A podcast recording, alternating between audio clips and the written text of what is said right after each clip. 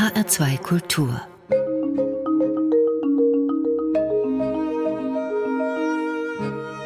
Doppelkopf mein Name ist Daniela Baumeister. Der Doppelkopf in H2 Kultur ist heute ein Trippelkopf, ein kleines Experiment. Ich habe zwei Gesprächspartner. Klaus Reichert, Journalist, Kunstmanager und Metzgersohn, hat ein Buch geschrieben über die Wertschätzung des Essens auf unserem Teller, die Liebe des Vaters zu seinem Beruf, über das Aufwachsen in einer Metzgerfamilie und über das Kulturgut Fleisch und Wurst, um das uns die ganze Welt beneidet. Oder muss man sagen, beneidet hat. Ein Buch, das ohne seinen Bruder Thomas Reichert nicht entstanden wäre, denn der hat den Traditionsfamilienbetrieb übernommen und ist Metzger. Und beide sind hier im Studio. Hallo. Schönen guten Tag. Schönen guten Tag. In der Wiege der Menschheit kann man lesen, bei Ihnen, Klaus, lag das Fleisch an der Wiege der Menschheit, stand ein Metzger. Wie das? Ich bin darauf gestoßen, dass äh, Fleisch zu essen etwas ja, zutiefst Menschliches ist, nicht nur weil es äh, schmeckt und weil es gut zubereitet wird, sondern auch weil es am Anfang der Kulturgeschichte etwas geprägt hat in uns, in unserem Zusammenleben, was ohne Fleisch wahrscheinlich nicht passiert wäre. Dass letztendlich viele Tiere töten andere Tiere, um an deren Fleisch ranzukommen. Und das hat auch der Mensch irgendwann begonnen. Und äh, der Mensch ist aber im Unterschied zu den Tieren so weit gegangen, dass er das ganze Tier, das er erlegt hat, verwertet hat. Das heißt, er hat es ausgebeint, er hat alles verwendet, was er da gefunden hat. Und das hat ihm letztendlich einen evolutionären Vorsprung verschafft. Nicht nur irgendwie mal reinzubeißen, das Tier und dann liegen zu lassen, sondern Vorratshaltung Tierhaltung zu beginnen und tatsächlich für seine Sippe Nahrung zu beschaffen, die ein paar Tage länger gehalten hat, weil auf die Jagd zu gehen war nicht nur für die Tiere gefährlich, sondern für den Menschen selber auch. Und nicht so sehr auf die Jagd gehen zu müssen, nicht so oft, weil man einfach genug Fleisch von einem Tier hatte, hat einfach dazu geführt, dass viele unserer Vorfahren überlebt haben. Das heißt, aus Jägern und Sammlern wurden Viehzüchter und Bauern und man hat sozusagen so mit dem Essen sich angefreundet und einen evolutionären Pakt geschlossen, kann man das so sagen? Das kann man absolut so sagen. Ich glaube, der Tag, an dem wir begonnen haben, hinterm Haus die Tiere anzubinden, uns mit ihnen anzufreunden und dafür zu sorgen, dass sie uns auch akzeptieren als Wirte, hat zu einer Art ähm, von Vorteil geführt, die man sich so gar nicht vorstellen kann. Wer auf die Jagd gehen muss, kann nur eine kleine Sippe von Menschen versorgen. Und um größere Gruppen versorgen zu können, musste man irgendwie dafür sorgen, dass Essen vorrätig war, dass es verfügbar war und äh, nun für ähm, eine Gemeinschaft von mehr als 25, 30, 40, 50 Leuten äh, Essen zu erjagen, ist schier unmöglich. Und das letztendlich so konsequent und auf Dauer zu machen, dass man davon leben kann. Ist dieser Pakt denn auch nur möglich, wenn man weiß, wo das Fleisch herkommt? Das heißt, dass man auch gleich drüber nachgedacht hat, also nicht nur reinzubeißen, weil man Hunger hat, sondern auch, was man damit macht, damit es auch ein bisschen besser schmeckt?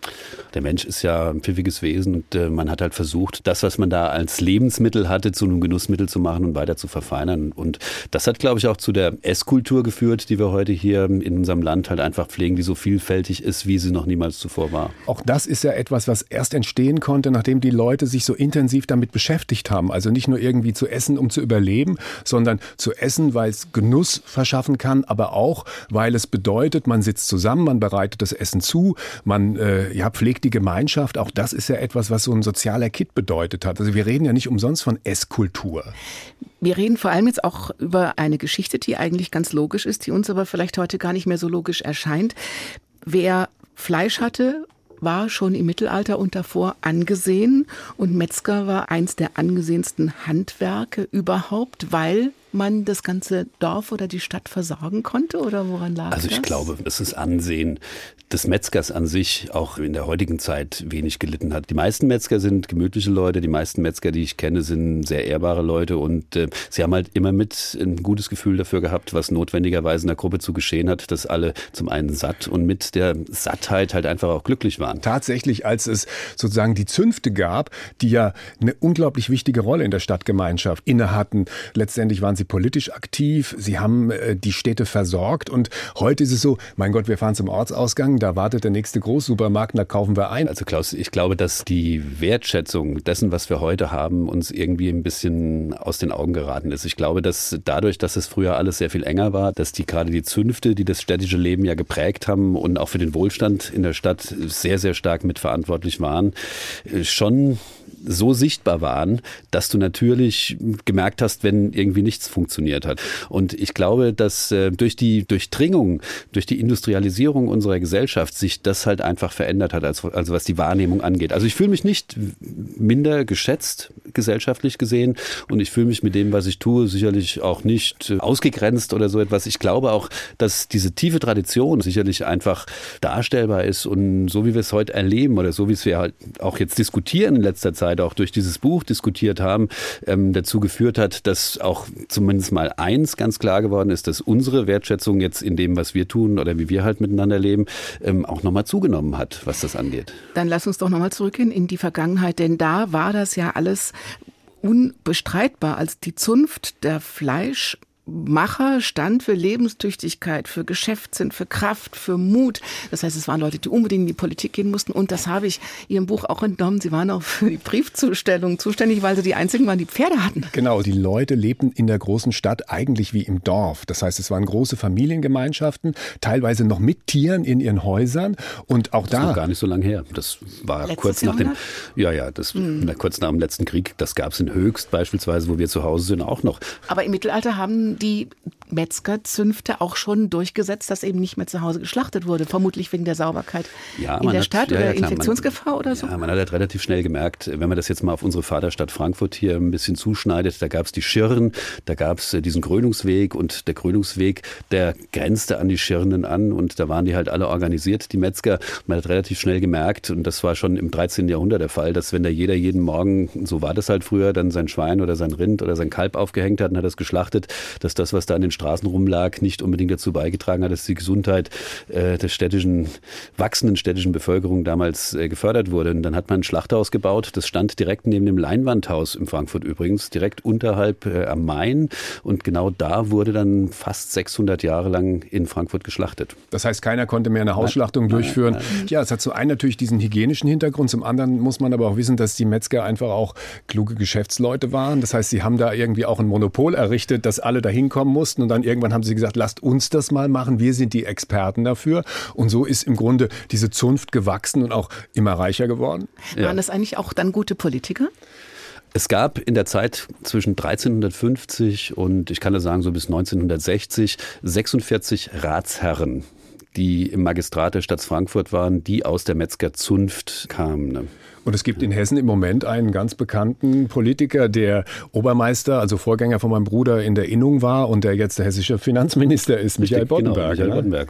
Ist es denn so, wenn, wenn da so gewachsene Strukturen sind, auch im gesellschaftlichen Leben, dass dieses, dieses Handwerk einfach immer in der Familie geblieben ist, dass es auch erwartet wurde, dass der Sohn oder ja, natürlich also die Söhne häufig, übernommen haben? Ja, klar, es war häufig so, aber ich glaube, das war auch mit eins der Erfolgsmodelle. Mhm. Der Handwerker an sich, das, das begrenzt sich ja nicht nur auf die Metzger, sondern des Handwerks an sich dass ähm, man oft halt das so hinbekommen hat, dass man quasi das eigene Handwerk in die nächste Generation vererbt hat und auf diese Art und Weise so einen gewissen dynastischen Effekt halt einfach hingekriegt mhm. hat. Man muss aber auch natürlich dazu sagen, dass diese Ständegesellschaft von früher, da bist du reingeboren worden und da war nicht so sehr die Frage im Raum, oh, was werde ich in Zukunft, sondern wenn du in so eine Familie reingeboren worden bist, dann wurdest du Metzger auch natürlich, weil das einfach eine auskömmliche Existenz war. Also es gab viele als Dinge. Erstgeborener, ja. ja, als Erstgeborener natürlich. Ist ja bei uns dann auch so geblieben. Ne?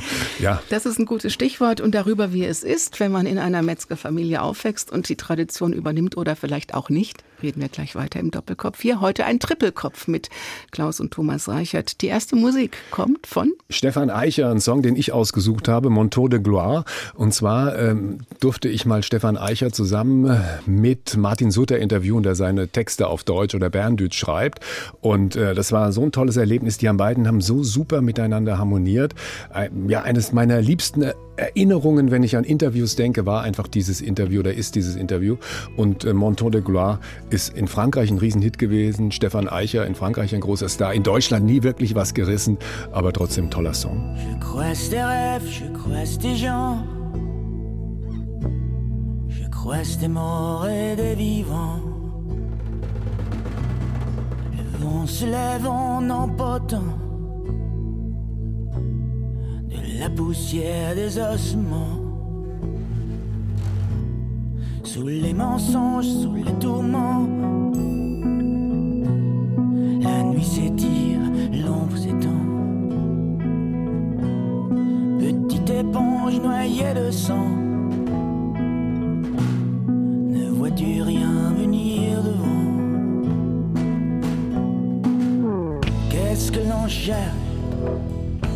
I apprend.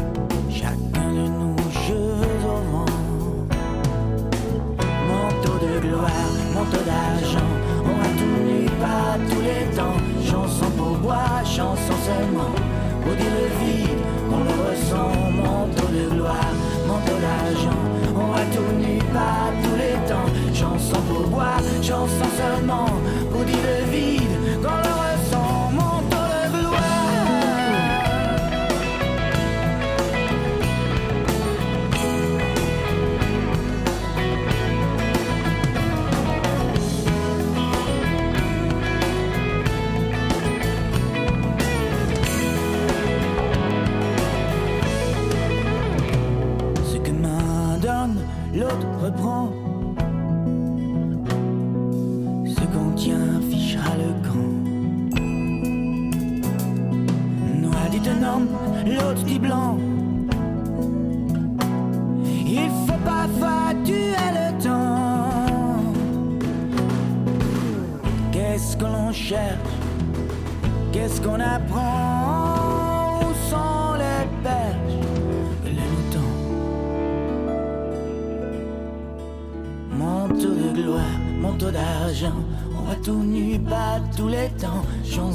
Pour boire, chanson seulement, dire le vide que l'on ressent. Manteau de gloire, manteau d'argent. Der Doppelkopf in H2 Kultur, der heute mit drei Leuten stattfindet, nämlich mit Thomas und Klaus Reichert und Daniela Baumeister.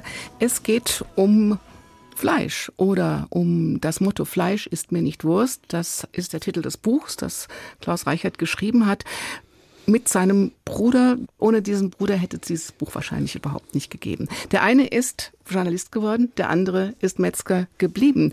Und im Vorwort kann man gucken oder vor, bevor das losgeht im Buch, die Oma hat gesagt, esst Wurst, das Brot müssen wir kaufen. Also euch ging es eigentlich ganz gut, oder? Oh ja, das kann man schon so sagen. Also an Nahrung beziehungsweise an Fleisch hat es uns nie gemangelt. Und äh, ich kann mich entsinnen, als wir in die Grundschule gegangen sind, da kamen die anderen Kinder, immer an mit, mit, oh, das darf man gar nicht mal sagen, Mohrenkopfbrötchen oder so ein Gedätschte. Und äh, wir hatten ein Schweineschwänzchen in der Hand eingekochtes, das wir abnagen durften. Also jetzt nicht unbedingt, dass das irgendwie für Gelächter gesorgt hätte damals, sondern eher für Neid. Ja, du bist aber jetzt relativ krass eingestiegen, weil das ist etwas, was heute auch, äh, ja, also die Schweine, Schwänzchen und die Ohren und diese ganzen Dinge, die exportieren wir heute nach China. Da ist das nämlich eine Delikatesse. Als wir Kinder waren, äh, war das auch für uns irgendwie etwas, was selbstverständlich war. Wir haben das wie so ein Lolli in der Hand gehabt und haben dann dieses Schweineschwänzchen Glied für Glied haben wir es es abgenagt. Es gab noch eine andere interessante Geschichte auf meinen Broten, wenn, als ich in die Schule gegangen bin. Äh, da lag immer fünf, sechs lagig lag Wurst drauf. Ne? Und äh, auf den Broten stand Klausi auf der Tüte und dann bin ich durch die Metzgerei, bin ich auf meinen Schulweg gegangen und hatte diese Brote im Gepäck und es war so, wie mein Bruder gesagt hat, dass wir schon deshalb in den Klassen sehr beliebt waren, weil wir die besten Brote dabei hatten und wir haben natürlich in diesem Überfluss an Fleisch und Wurst war es so, dass wir schon das eine oder andere Marmeladenbrot oder auch Nutella-Brot dagegen eingetauscht haben. Wurden Sie denn auch mal ausgegrenzt als Metzgerskinder? Also da kann ich mich überhaupt nicht dran erinnern. Ja, wir waren normale Kinder im Sinne von, wir waren nicht so dieses Klischee von, von dickbackigen Metzgerbuben, die irgendwie auch von allen irgendwie hinterhergerufen bekommen, ihr stinkt nach Fleischwurst oder sowas. Es lag natürlich auch ein bisschen daran, dass sich die anderen Kinder das nicht so richtig getraut haben. Also bei Was? mir hätten sie es vielleicht getraut, aber bei meinem Bruder, der war halt so ein Haudruff und äh, das hat uns irgendwie beide davor geschützt, dass äh, wir irgendwie gehänselt oder aufgezogen worden wären. Wie wächst man denn auf, wenn man ich stelle mir das so vor, das Kinderzimmer ist direkt neben der Wurstküche und dann kommt man raus und wird zum Schlachten geholt oder wie war das? Es ist natürlich schon so, dass es eine Arbeitsumgebung war, die schon sehr robust und sehr rustikal war, so wie man das heute so formulieren könnte. Und ähm, das, das Fleisch wurde angeliefert, es wurde zerlegt bei uns, es wurde be- und verarbeitet bei uns. Aber dadurch, dass du seit frühester Kindheit im Grunde mit diesen Dingen halt einfach immer zu tun hattest, war das jetzt nichts Außergewöhnliches Also als für mich. Kind sucht man sich ähm, in seinem Umfeld das, was einem Spaß macht und da spielt man mit. Und bei uns war das nun mal die Metzgerei. Und man denkt da gar nicht so sehr drüber nach. Also wir haben uns mit Kuhaugen beworfen, die wir irgendwo auf dem Hof gefunden haben. Wir haben unsere Ärmel in solche Fässer reingesteckt, wo, wo die Tierinnereien drinne waren und haben dann überlegt, wer, wer schafft es am tiefsten rein irgendwie. Das klingt alles eklig, aber so für so Lausbuben war das irgendwie so ein Spiel und wir haben dann auch immer einen, ja, einen guten Schnitt gemacht, was unsere Nachbarskinder angaben. Die waren dann nicht so mutig wie wir. Es ist aber auch so, natürlich, du lebst in einem Familienbetrieb und das ist ein besonderes Leben, weil eigentlich immer von allen nur gearbeitet wird. Das heißt, wir haben auch so eine Freiheit genossen, weil niemand nach uns geguckt hat. Wir konnten im Grunde von morgens bis abends machen, was wir wollten. Ab und zu hat mal einer irgendwas hinter uns hergebrüllt, kommt mal rein was essen oder jetzt geht er mal ins Bett oder irgendwie sonst was. Es war ein wunderbares Durcheinander, aber es war auch tough, weil letztendlich die Metzgergesellen oder auch die Verkäuferinnen, alles Menschen damals, die vom Ort kamen, ne, kamen alle aus Schwaben, da liegt die, die Wurzel unserer Familie. Und äh, ja, das waren einfache Leute. Ne? Da war mit äh, Bildung oder mit äh, Zeitungen oder mit gerade mit Büchern, da war gar nichts. Ne? Also wir haben irgendwie mit vielen anderen Sachen gespielt und äh, es war trotzdem auf eine gewisse Art und Weise, ich sage mal, schrecklich, aber auch schön. Ne? Beide Dieses- Dinge sind vorgekommen. Ist dieses Aufwachsen auch so ein bisschen ein, ein, ein Spiegelbild unserer Gesellschaft in den 50er und 60er Jahren? Also schaffen, schaffen, schaffen, bis man irgendetwas hat und einfach äh, alles andere ist gar nicht so wichtig. Nur in so einem Familienbetrieb wird es halt vielleicht noch ein bisschen deutlicher. Ich glaube ja, das begann mit meinem Großvater und das hat sich bei meinem Vater natürlich nahtlos fortgesetzt. Und wir waren halt, wir sind mitgelaufen, wie man so schön sagt. Und das war für mich immer eine tolle Zeit. Es war für mich etwas, wo, wo ich ohne, Hade- ohne zu hadern drüber nachdenke. Und es war immer irgendwas los. Es war nie langweilig. Es war spannend. Es war, es war auch so, dass du sehr, sehr früh zwar mit der Arbeitswelt konfrontiert hast, äh, worden bist, aber die ganze Geschichte dann doch eher einen spielerischen Charakter hatte, weil es für uns ja eigentlich immer gut ausging, wie man so Ja, sagt. aber wobei diese Idylle natürlich auf der anderen Seite schon auch einen Preis hat, nämlich so ein Familienleben, ähm, was vielleicht in anderen Familien stattgefunden hat, das gab es bei uns nicht. Ne? Also man muss sich das so vorstellen, unsere Eltern sind um 6 Uhr, 5 Uhr morgens aufgestanden und äh, dann ging der Laden hoch und dann kamen die ersten Arbeiter aus der Höchst AG, die kamen um 6 Uhr, haben die ersten Rumsteak gegessen, da hat mein Vater bis 9 Uhr schon 20 Bier und 30 Rumsteak verkauft gehabt. Das reicht.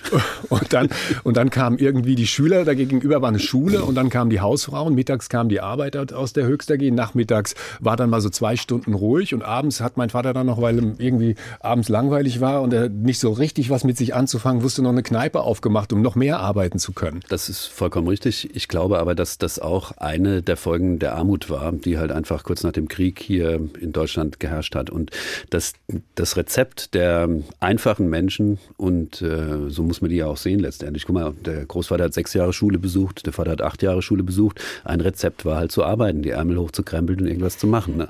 Wie machen und Sie es heute anders? Also ich nehme mir schon die Zeit für Freunde auch und nehme mir schon die Zeit, äh, auch mein soziales Leben zu pflegen, was das angeht. Ich glaube aber, dass es schon wichtig ist, halt einfach nie zu vergessen, wo man herkommt an dem Punkt. Und äh, vor allem halt einfach auch immer im Auge zu behalten, kann man das und kann man sich das am Ende des Tages dann auch tatsächlich leisten. Und ich versuche immer für mich persönlich eine Balance zu finden zwischen meinen Ansprüchen, die ich natürlich an das Leben habe, auch außerhalb meiner Firma und zwischen dem, was ich tatsächlich mit meiner Hände arbeite oder mit dem, was ich in meiner Firma erwirtschafte, dann auch tatsächlich machen kann. Ja. Jetzt sind Sie Brüder und kommen aus der gleichen Küche, sozusagen. Kann man so schon sagen. Waschküche. Waschküche. Ja, ja, genau. Aber Sie sind was völlig Unterschiedliches geworden. Wie kann das sein? Ja, das lag daran, ich will nicht sagen, dass ich das schwarze Schaf der Familie bin, der Metzgerfamilie. sind ja auch eigentlich viel zu dünn. Also mein, mein, mein äh, Bild ist immer, dass er verhätschelt und vertätschelt, nein, verhätschelt und vertätschelt worden ist. Jahrzehntelang. Ja, genau. Das ist, das ist übrigens, das ist interessant, dass mein Bruder das so sieht. Ne? Also, weil ich habe ja so dann eine, eine klassische Bildungskarriere gemacht. Ich war auf der Grundschule, da stand dann in meinem Zeugnis fürs Gymnasium nicht geeignet und genau. dann haben unsere Eltern haben uns dann auf eine Privatschule geschickt äh, jetzt nicht irgendwie Salem irgendwie, sondern irgendwo im Hintertaunus und zwar nicht mit dem Hintergedanken, dass wir da eine gute Bildung bekommen, sondern es war eigentlich, dass wir aus den Füßen sind, ne? weil wir das kamen in so ein Alter, Gedanke, ja. wir kamen in so ein Alter, wo es dann irgendwie doch ein größeres Durcheinander gegeben hätte als als vorher, was wir letztendlich uns da ausgedacht haben als Lausbuben. Und dann bin ich von dieser Schule aufs Gymnasium, auf die reformierte Oberstufe und habe dann Abitur gemacht und konnte dann eine Lehre machen. Ich kam nach dem Abitur nach Hause zu unserem Vater, habe gesagt, ja, ich habe gerade Abitur gemacht und wundere mich manchmal heute, was da für ein Bohai drumherum gemacht wird, wo irgendwie Transparente an Schulen ja, hängen. Ja. Ich, und mein Vater hat gesagt, was? Und dann war seine Antwort, und jetzt? Also der hat überhaupt nicht irgendwie da groß Freude empfunden, sondern der dachte, oh Gott, jetzt ist er aus der Schule raus, was, was machen wir jetzt mit was ihm? Was machen wir mit ihm, ja. Ne? Aber es war schon so, der eine wollte und der andere wollte was ganz anderes. Ja, Vorsicht, Vorsicht. Also ja, bei, ja. Mir war's, bei mir war es eher dadurch geprägt, dass ich mit 17 noch nicht so wirklich wusste, was ich wollte. Mhm. Und ähm, sagen wir mal, das war so die, die erste Zeit des Abschwungs, Ende der 70er Jahre, wo dann die erste Million Arbeitslose wieder mal geknackt wurde und wo die, ich war dann in der Handelsschule gewesen, anschließend, nachdem ich vom Gymnasium geflogen war. Ja. Da habe ich dann gesehen, dass, dass ähm, zwei Drittel der Klasse Klasse da um, um einen Ausbildungsplatz gekämpft haben, was damals wirklich ein großes Problem war. Und ich habe da gesessen und habe überlegt, na, was machst du denn jetzt? Ne? Da habe ich mit meinem Vater mal drüber gesprochen und ähm, da hat er gesagt, naja, das ist ganz einfach, lernst Metzger. Ne? Ja. Dadurch, dass mein Bruder diese Frage mit Ja beantwortet hat, ist sie mir nie gestellt worden. Also ich werde ja oft gefragt, warum bist du eigentlich kein Metzger geworden? Hätten Sie es denn gemacht? Oh, das ist eine schwere Frage. Ich glaube, ja. Musik um, gibt es jetzt. Um, um, es ein bisschen idyllischer zu gestalten, alles. Um oder die Erinnerung ein bisschen zu verklären. Musik haben Sie mitgebracht von Cat Stevens. Ja, ein schöner Titel von Cat Stevens. If you want to sing out, sing out. Und zwar, das ist äh, Filmmusik von Harold and Maud. Vielleicht, Dass du diesen Film gut findest, macht mir jetzt ein bisschen Kopfzerbrechen, aber also okay. Ein wunderbarer Film und eine tolle Musik. Und wunderbarer Song, If You Want to Sing Out. Und da geht es nicht nur um Singen. Well, if you want to sing out, sing out. And if you want to be free, be free. Cause there's a million things to be, you know that there are. And if you want to live high, live high. And if you want to live low, live low. Cause there's a million ways to go, you know that there are. You want, the opportunities are. And if you find a new way, you can do it today. You can make it all true and you can make it undo. You see, ah, it's easy. Ah, you only need to know. Well, if you want to say yes, say yes. And if you want to say no, say no. Cause there's a million ways to go. You know that there are. And if you want to be me, be me. And if you want to be you, be you. Cause there's a million things to do, you know that there are. You want, the opportunity's on. And if you find a new way, you can do it today you can make it all true, and you can make it undo. You see, ah, it's easy. Ah, you only need Well, if you want to sing out, sing out. And if you want to be free, be free. Cause there's a million things to be. You know that there are, you know that there are, you know that there are, you know that there are. You know that there are.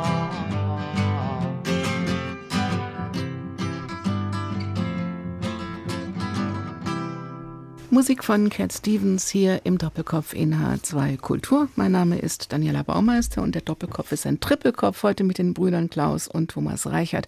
Was einem nicht als erstes einfällt, wenn man über Metzger, Fleisch und Wurst spricht, ist der Einfluss der Fleischwirtschaft auf die Kunst. Das hat schon früh angefangen mit den Zünften. Das kann man auch nachlesen in diesem wunderbaren Buch Fleisch ist mir nicht Wurst von Klaus Reichert. Ich kenne das zum Beispiel aus Kirchenfenstern. Da wollten sich die Stifter der Fenster, also die Zünfte, auch gerne repräsentieren repräsentiert sind und haben das Wappen dann irgendwo doch relativ präsent mit eingebaut. Ist das der Grund, warum es so viele Gemälde gibt, schon im Mittelalter, wo getafelt wird und sich die Tische unter Fleischbergen biegen? Ich glaube, wir müssen sogar noch viel weiter zurückgehen, weil wenn wir 20, 30.000 Jahre zurückgehen in die Zeit, als an der Wiege der Menschheit ein Metzger stand, da stand ja nicht nur der Metzger, sondern äh, da entstanden auch die Höhlenmalereien. Und was haben die damals gemalt, unsere Vorfahren Tiere. vor 20, 30.000 Jahren? Die haben ihr Essen gemalt, ja, nämlich Tiere. Oder ja. kennen Sie eine Höhlemalerei, wo ein Sellerie zu sehen ist oder ein Blumenkohl? Und warum sind sie gemalt worden? Weil sie ja den Menschen ihr Leben gesichert haben. Die haben letztendlich die Tiere verehrt. Und das ist etwas, was heute natürlich auch nicht mehr stattfindet, weil wir so weit weg sind vom Schlachten und vom Tod der Tiere und äh, von der Aufzucht der Tiere, dass wir äh, diesen Gedanken, dass äh, wir ein bisschen Demut empfinden, wenn wir Fleisch essen, im Grunde gar nicht machen. Aber da reden wir wahrscheinlich gleich noch drüber. Es war dann tatsächlich so, dass Fleisch in der Kunst von Anbeginn an eine große Rolle gespielt hat. In der Odyssee von Homer, 700 Jahre vor Christus, ist von gefüllten Ziegen Mägen die Rede. Peter Bruegel, Rembrandt, der geschlachtete Ochse 1655, das ist ein Gemälde, das ist eines der berühmtesten Gemälde des Louvre, ist tatsächlich ein geschlachteter Ochse. Goya hat ein Bild gemalt im Fleischerladen 1824, dann hier auch Max Liebermann, Otto Dix, Francis Bacon, Hermann Nitsch, bekannter Österreicher, der mit äh, Blut gemalt hat. Ja, mit Blut gemalt und mhm. diese ganzen Happenings veranstaltet hat mit den geschlachteten Tieren, bis hin zu Damien Hirst, das goldene Kalb in Formaldehyd. Warum Warum war das so? Wenn man nochmal zurückgeht äh, ins Mittelalter und die Zeit danach, die Zünfte waren reich und die wollten ihren Reichtum natürlich auch zeigen und haben die Künstler beschäftigt. Das heißt, sie haben tatsächlich diese Bilder in Auftrag gegeben und da hat man natürlich dann auch dick aufgetragen, was diese Gemälde angeht. Die Tische biegen sich unter dem Fleisch. Und es war einfach ein Zeichen dafür, was für ein Reichtum und was für ein Wohlstand die Metzger, die Fleischerzunft erreicht hatte. Und äh, ja, und man hat die Künstler durchgefüttert, ist jetzt vielleicht ein bisschen ein böses Wort, aber man hat schon auch dafür gesorgt, dass die Kunst damals halt auch wachsen und gedeihen und auch überleben konnte. Tun Sie das heute auch? Die Kunst fördern, ja. ja.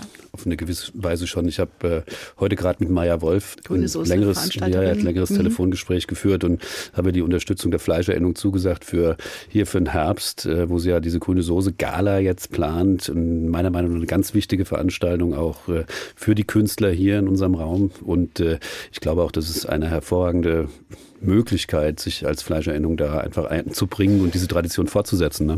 Sie haben auch eine eigene Künstlergruppe gegründet, Goten 7, die auch was mit Fleisch zu tun hat? Ja, also eine unserer Werkgruppen äh, haben sich tatsächlich mit Fleisch beschäftigt. Und ich glaube als Künstler, dass es im Grunde nur einen biografischen Zugang zur Kunst gibt. Und in meinem Fall war das so, ich habe mir als Kind irgendwann die Frage gestellt, ist die Seele eigentlich ein Organ? Also Leber, Lunge, Herz, Seele und Nieren. Und äh, habe dann mit meinem Partner, dem Thomas Balz, einem hervorragenden Fotografen zusammen eine Werkgruppe gestaltet, wo wir uns äh, Tierinnereien haben bringen lassen und haben daraus kleine Skulpturen gemacht und die sehr, sehr aufwendig fotografiert und behaupten einfach mal, das wären Seelen, weil in der Kunst ist im Grunde, ja, im 21. Jahrhundert, es ist alles im Grunde nur Behauptungen. Je nachdem, wer einen beglaubigt aus der Kunstszene, da wird's teuer. Ich glaube, man hat so eine, also wenn man das nicht kennt, doch vielleicht eine Abwehr. Also wenn man liest, dass Beuys mit tierischem Fett gearbeitet hat, sehr gerne, ist jetzt nicht so. Ich glaube, das sind die natürlichsten Werkstoffe, die man sich vorstellen kann. Mhm. Ich glaube auch, dass das genau mit einer der Gründe war, warum sie sie verwendet haben. Einfach um mhm. wieder einen anderen Zugang zur Natur oder zu den Dingen, die sie halt tun oder die sie umgetrieben haben, einfach hinzubekommen. Also es ist ein ganz, ganz wichtiger Aspekt ist, dass es total fremd ist, was da zu sehen ist. Ne? Also, dass die Leute gestaunt haben, gesagt haben, wie, was, und haben sich die Frage gestellt, ja, was ist es? Wir haben natürlich gesagt, das sind Seelen, aber es ist natürlich klar gewesen, dass es irgendwelche Lungenteile oder irgendwelche Leberteile oder irgendwelche Drüsenteile aus dem Körper waren, die wir verändert haben. Und Das Wichtige daran ist, was du gerade gesagt hast, Thomas, und das stimmt. Äh, deshalb hat der Hermann Nitsch das auch gemacht, deshalb hat Beuys das auch gemacht. Die haben genau auf diesen Effekt gesetzt, etwas ganz Natürliches. Ich meine, wir essen Millionen, 50 Millionen Schweine im Jahr. Das heißt, Schlachten und das Verwerten dieser Tiere ist im Grunde das Normalste von der Welt. Und kein Mensch mehr hat Zugang dazu. Und mit einem Material zu arbeiten, was dabei entsteht, was ja ein Abfallprodukt ist, das ist etwas, ja, unser Ziel war, das näher an die Leute ranzubringen und zum Nachdenken zu bringen tatsächlich. Warum ist mir das eigentlich so fremd? Warum sind wir so weit weg vom Schlachten? Das ist auch mit ein Grund, warum es Herrn Tönnies und diese Schlachtfabriken gibt, weil wir nicht mehr hingucken wollen und können und das auch nicht tun. Und äh, das ist mit ein Grund dafür, warum diese Künstler dieses Material so verwendet haben. Und wir auch. Warum gibt es eigentlich so viele Metzger oder Metzgersöhne? Übrigens keine Töchter, glaube ich, in, in, im Showbiz, in, in Sport zum Beispiel oder in der Kunst auch? Es ist in der Tat so gewesen, dass Aber tatsächlich die Männer dann auch außerhalb äh, äh, der Metzgerzunft irgendwie berühmt. Uli Hoeneß ne, als, als Metzgersohn und gelernter Metzger. Stefan Raab ist ein Beispiel. Joschka Fischer. Bringen Sie besondere Fähigkeiten mit? Ja, jetzt kommen wir, sind wir wieder im Mittelalter, wo die Metzger dann in die Politik gegangen sind. Also passen die auch gut ins Show. Metzger sind naja. eisenhart. das hat natürlich sicherlich auch dazu geführt, dass der eine oder andere eine Lichtgestalt geworden ist. Das soll es mhm. ja geben. Ob das jetzt im Verhältnis mehr Metzger sind als äh, Menschen, die jetzt vielleicht Bäcker waren oder die Kaufleute waren oder Banker waren. Vielleicht liegt es daran, dass äh, man Metzger vielleicht unterschätzen mag. Ich glaube ja, dass dieser Beruf und auch das Aufwachsen in einer Metzgerei bedingt, dass man auch eine gewisse Härte erlernt. Ne? Das ist kein Kindergeburtstag und es ist auch kein Ponyhof, wie man so immer so schön sagt, sondern da ist der Tod da, mit dem ist man konfrontiert, man muss darüber nachdenken, man sieht auch die Tiere, als sie gelebt haben. In dem Buch beschreibe ich das ja, die erste Szene ist ja, als ich mit fünf Jahren äh, dabei war, als mein Vater ein Schwein geschlachtet hat und was das mit mir gemacht hat, natürlich war das ein Schock, das so zu sehen, aber auf der anderen Seite, es ist dann irgendwann die Lebenswirklichkeit, es ist etwas, was man annehmen muss, es ist auch etwas, wo man sich durchsetzen muss. Es ist ein ganz anderes Leben. Also das trifft aber jetzt auf alle Handwerker zu, die, die in dieser Betriebsgröße arbeiten. Wenn du irgendwo Chef in einer großen Firma bist und eine große Struktur leitest, natürlich ist da auch ein Riesendruck. Aber ich glaube nicht so elementar und existenziell, wie wenn du einen Laden hast und es kommen keine Leute rein und kaufen deine Wurst nicht und du siehst sie da irgendwie in der Auslage liegen und denkst, ach, ich habe mir totale Mühe gegeben, das herzustellen. Warum ist es jetzt so? Gehen die irgendwie in den Supermarkt, weil es bei mir nicht schmeckt? Zehn Prozent des Fleischumsatzes machen noch die Metzger, das heißt 90 Prozent, der wird woanders gemacht. Diese Prägung und das anzunehmen, das ist schon etwas Besonderes in der heutigen Zeit. Und ich glaube auch, wenn man sich so Leute, die wirklich was gerockt haben, also hier FC Bayern würde ohne Uli Hoeneß nicht existieren. Ja, ich glaube, in bestimmten Momenten ist man für bestimmte Dinge gut gewappnet, wenn man das kann. Und Nele Neuhaus wurde berühmt, weil sie im Metzgerwagen ihres Mannes Bücher ausfuhr. Sie war Werberin, aber hat da eingeheiratet und hat dann auch bis zur Trennung. Ja, ja, die hat er mitgearbeitet. Ja, ja, ja und klar. genau, und hat die Bücher dann äh, im, im Metzgerwagen mit den anderen Lieferungen, hat sie dann in der Buchhandlung und hat sie da gestapelt. So, so wird es tatsächlich erzählt. Es ja. gibt so viele positive Sachen, die wir jetzt schon besprochen haben. Warum hat Fleisch denn nicht erst seit Tönnies so einen schlechten Ruf? Schlechten Ruf? Also wenn ich jetzt mal bösartig sein wollte, dann würde ich sagen, den kenne ich nicht. Gut, dann ich, kenne, ich kenne den schlechten Ruf einiger Fleischhersteller, okay. aber Fleisch an sich mit schlechtem Ruf kenne ich nicht. Das ist doch schon mal eine gute Differenzierung, weil das wird in den Medien eben oft, oft einfach auch so dargestellt. Und wir reden gleich drüber, was wir noch tun können, was es verbessern kann. Was du merkst, ich atme schwer ein und aus, weil es wirklich etwas ist, wo ich sage, Gott sei Dank sitzen wir hier mal zusammen und können mal darüber reden. Ne? Jetzt gibt es erstmal Musik. Okay. Also von Damit mir der nächste Song. Atmen kommen. Ja, passend zu meinem schweren Atmen jetzt die Kelly Family mit Over the Hump.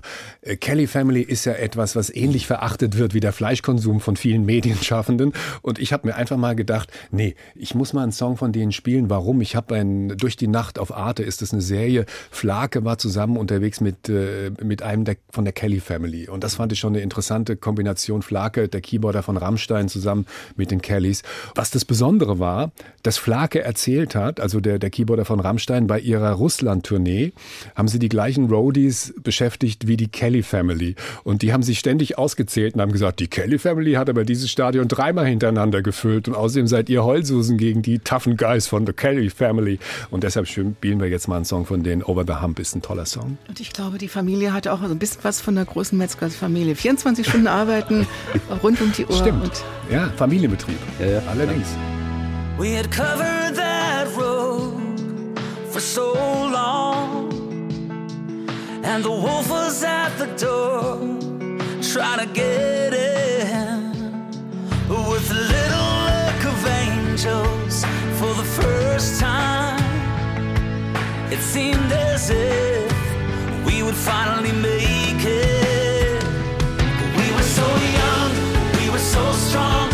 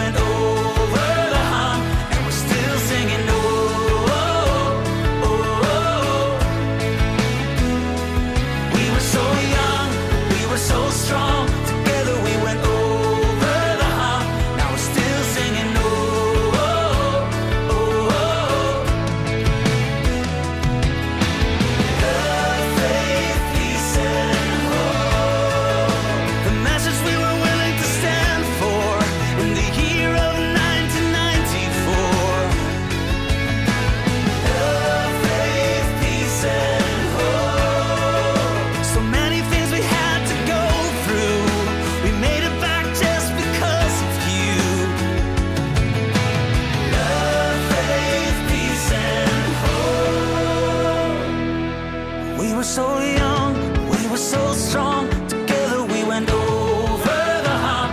We're still singing. Oh, oh, oh, oh.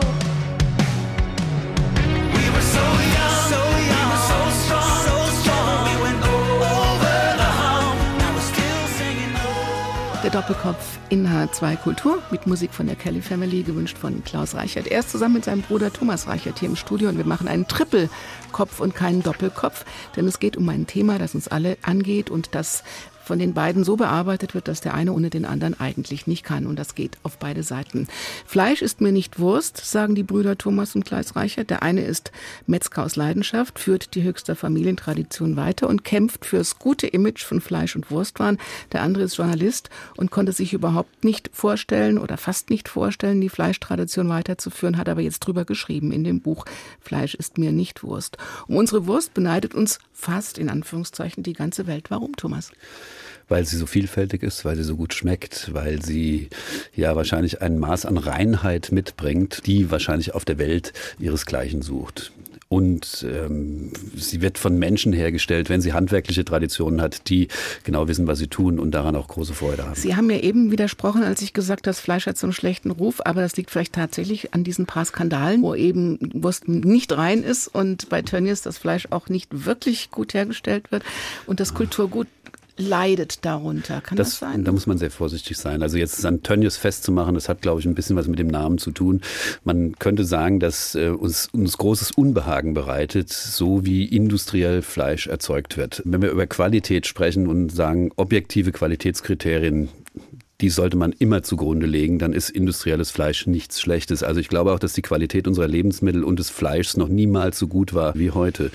Dieser unappetitliche Beigeschmack, der kommt aus so einer Melange, die sich zusammensetzt aus Arbeitsrechtsfragen, aus Hygienefragen, wie sie jetzt bei Corona dazutage getreten sind und halt einfach dem Unbehagen der industriellen Massentötung von Tieren. Und das ist was, das fällt uns schwer, das einfach zu akzeptieren. Das ist ein Teil unserer Gesellschaft, unserer Kultur. Erkenne ich ist. denn jetzt, dass es eine super gute Fleischwurst ist? Ich könnte die jetzt auspacken, dann wird es aber sehr rascheln, die Sie mitgebracht haben. Aber woran erkenne ich das? Oder wie kann ich mich, äh, kann ich sicher sein? Sie als Kunde sollten in erster Linie sich auf Ihre sensorischen Fähigkeiten verlassen. Das heißt, Sie sollten sie anschneiden, Sie sollten dran riechen, Sie sollten schmecken, Sie sollten sie anfassen, an- befühlen und sollten reinbeißen. Und wenn Sie dann das Gefühl haben, dass das, was Sie da jetzt erleben, für Sie eine geschmackliche Offenbarung der höchsten Güte ist, dann haben Sie im Grunde alles richtig gemacht. Ich wollte noch mal gerade weil du jetzt auch so im Schwelgen bist, äh, darauf zurückkommen,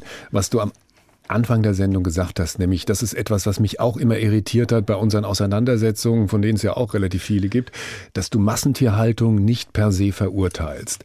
Ich glaube, das, was wir verurteilen, ist nicht die Masse der Tiere, die gehalten wird, sondern die Art, wie Tiere gehalten werden. Ich glaube, es gibt durchaus Betriebe, die haben 10.000 Schweine, die machen das sehr, sehr ordentlich, die machen das so, dass sie die Tiere, und das ist mir ganz wichtig, nicht gequält werden und dass sie halt ähm, gesund das schlachtreife Alter erleben, ohne dass sie Medikamentencocktails haben müssen.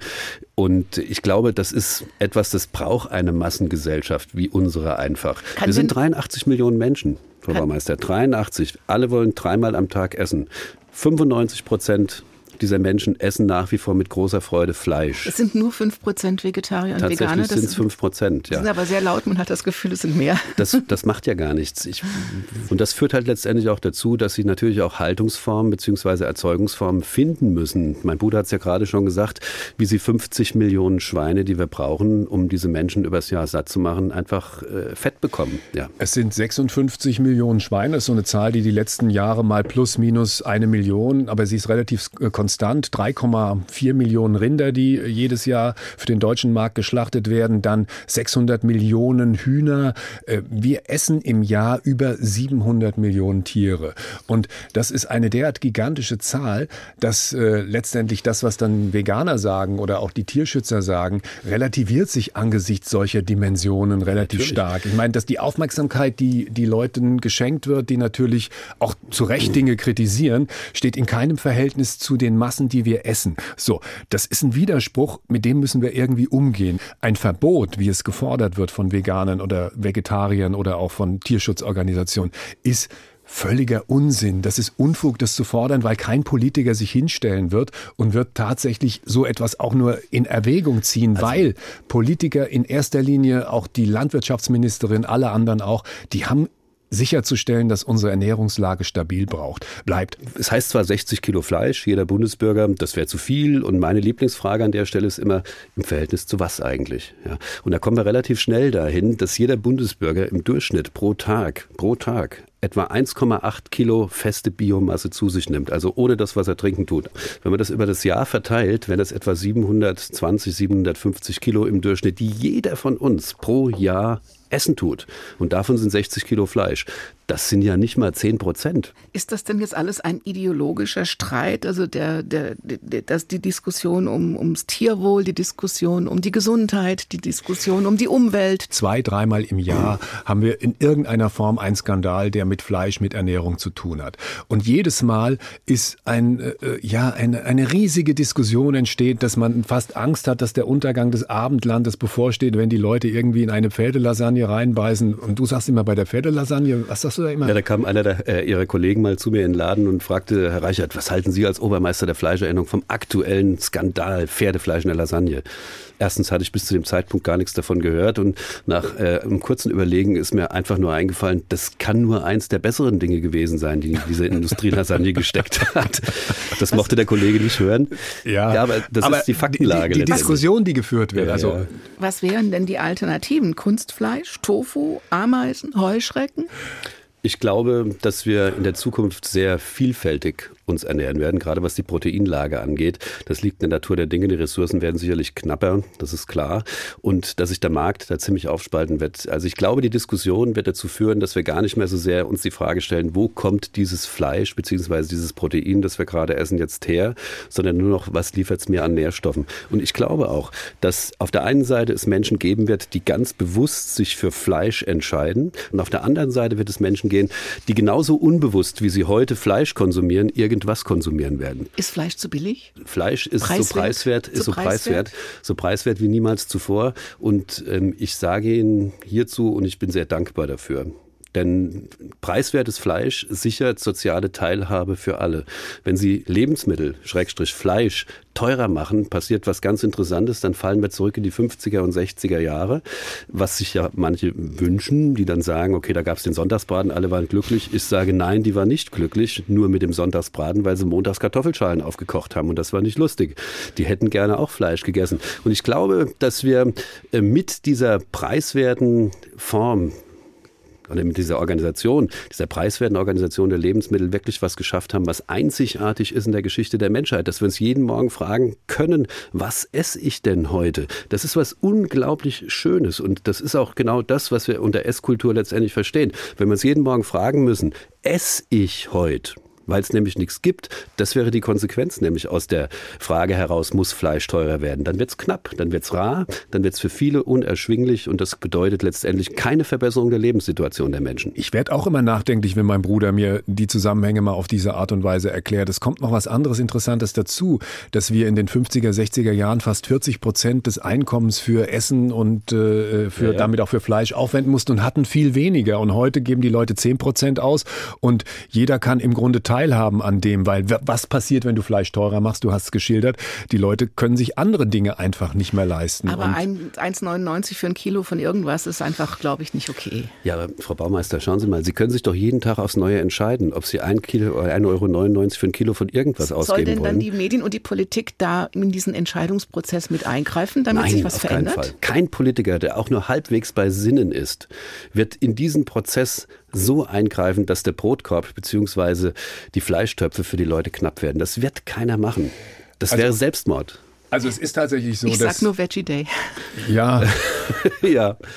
Beste Veggie Beispiel, Day, das ist genau. das beste Ja. Beispiel. Natürlich kann man sagen, ist die Zeit weitergegangen und man hat vielleicht ein anderes Bewusstsein entwickelt. Aber ich sage Ihnen eins, wenn Sie den Kühlschrank zu Hause aufmachen und es ist nichts drinne, und zwar nicht deswegen, weil Sie sich so entschieden haben für eine Diät oder so, äh, sondern es ist deswegen nichts drin, weil Sie sich nichts kaufen können, fühlt sich das Leben ziemlich arm an. Und Menschen, die so leben müssen, werden am Ende Entscheidungen treffen, die wir alle miteinander so nicht haben möchten, auch politische Entscheidungen. Ich bin eher dafür, dass wir sagen, okay, gibt es eine Möglichkeit, auf die Menschen einzuwirken, dass sie sich bewusster werden, was sie da eigentlich essen? Und da haben wir den Vorschlag gemacht, wir brauchen mehr Schlachthöfe. In Hessen gibt es, glaube ich, wie viel gibt es in Zwei, Hessen? drei? Es- Es gibt in Hessen einige kleine Schlachtstätten, aber Ja. Schlachthöfe gibt es äh, insgesamt, also das müsste man eigentlich im Singular sagen, gibt es noch einen, das ist in. Brenzbach im Odenwald. Also wir sind der Meinung, dass jeder, der Fleisch isst, mal beim Schlachten dabei gewesen sein sollte. Jeder soll sich dieser Situation aussetzen, soll sich das angucken, was passiert. Und ich bin sogar dafür, hinzugehen und in der neunten Klasse das Schlachten, Besuch im Schlachthof auf den Stundenplan zu setzen, damit tatsächlich von frühester Jugend an den Leuten bewusst ist, was es bedeutet, ein Stück Fleisch auf dem Teller zu haben. Ich glaube, wir sollten einfach auch gar nicht vergessen, dass wir, dass wir sein, über ein Kulturgut sprechen, das ganz viele verschiedene Facetten hat und nicht nur zum Sattmachen dient. Richtig. Der eine schreibt drüber, der andere produziert Fleisch. Vielen Dank für den Besuch im Doppelkopf.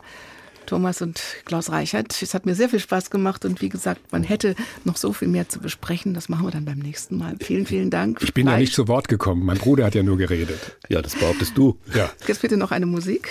Night Ranger, das ist eine 80er Jahre Rockband und zwar Sister Christian, ein wunderbarer melodischer Rocktitel, der passt gut. Ich gehe dann schon mal. Können, können wir uns denn vorstellen, dass äh, wir irgendwann alle Veganer sind? Auf gar keinen Fall. Nein, nein, das wird, so weit wird es definitiv nicht kommen, weil vegan zu äh, essen und Vegetarier zu sein, ist auch ein bisschen eine Modeerscheinung. Vor allem, wenn man einen vollen Bauch hat, ne? wenn man satt ist, dann kann man wunderbar über all diese Dinge philosophieren. Und wenn man Hunger leidet und froh ist, dass man überhaupt was auf dem Teller hat, dann sieht die Welt ein bisschen anders aus. Der Doppelkopf mit Klaus und Thomas Reichert. Mein Name ist Daniela Baumeister. Machen Sie es gut. Sister Christian,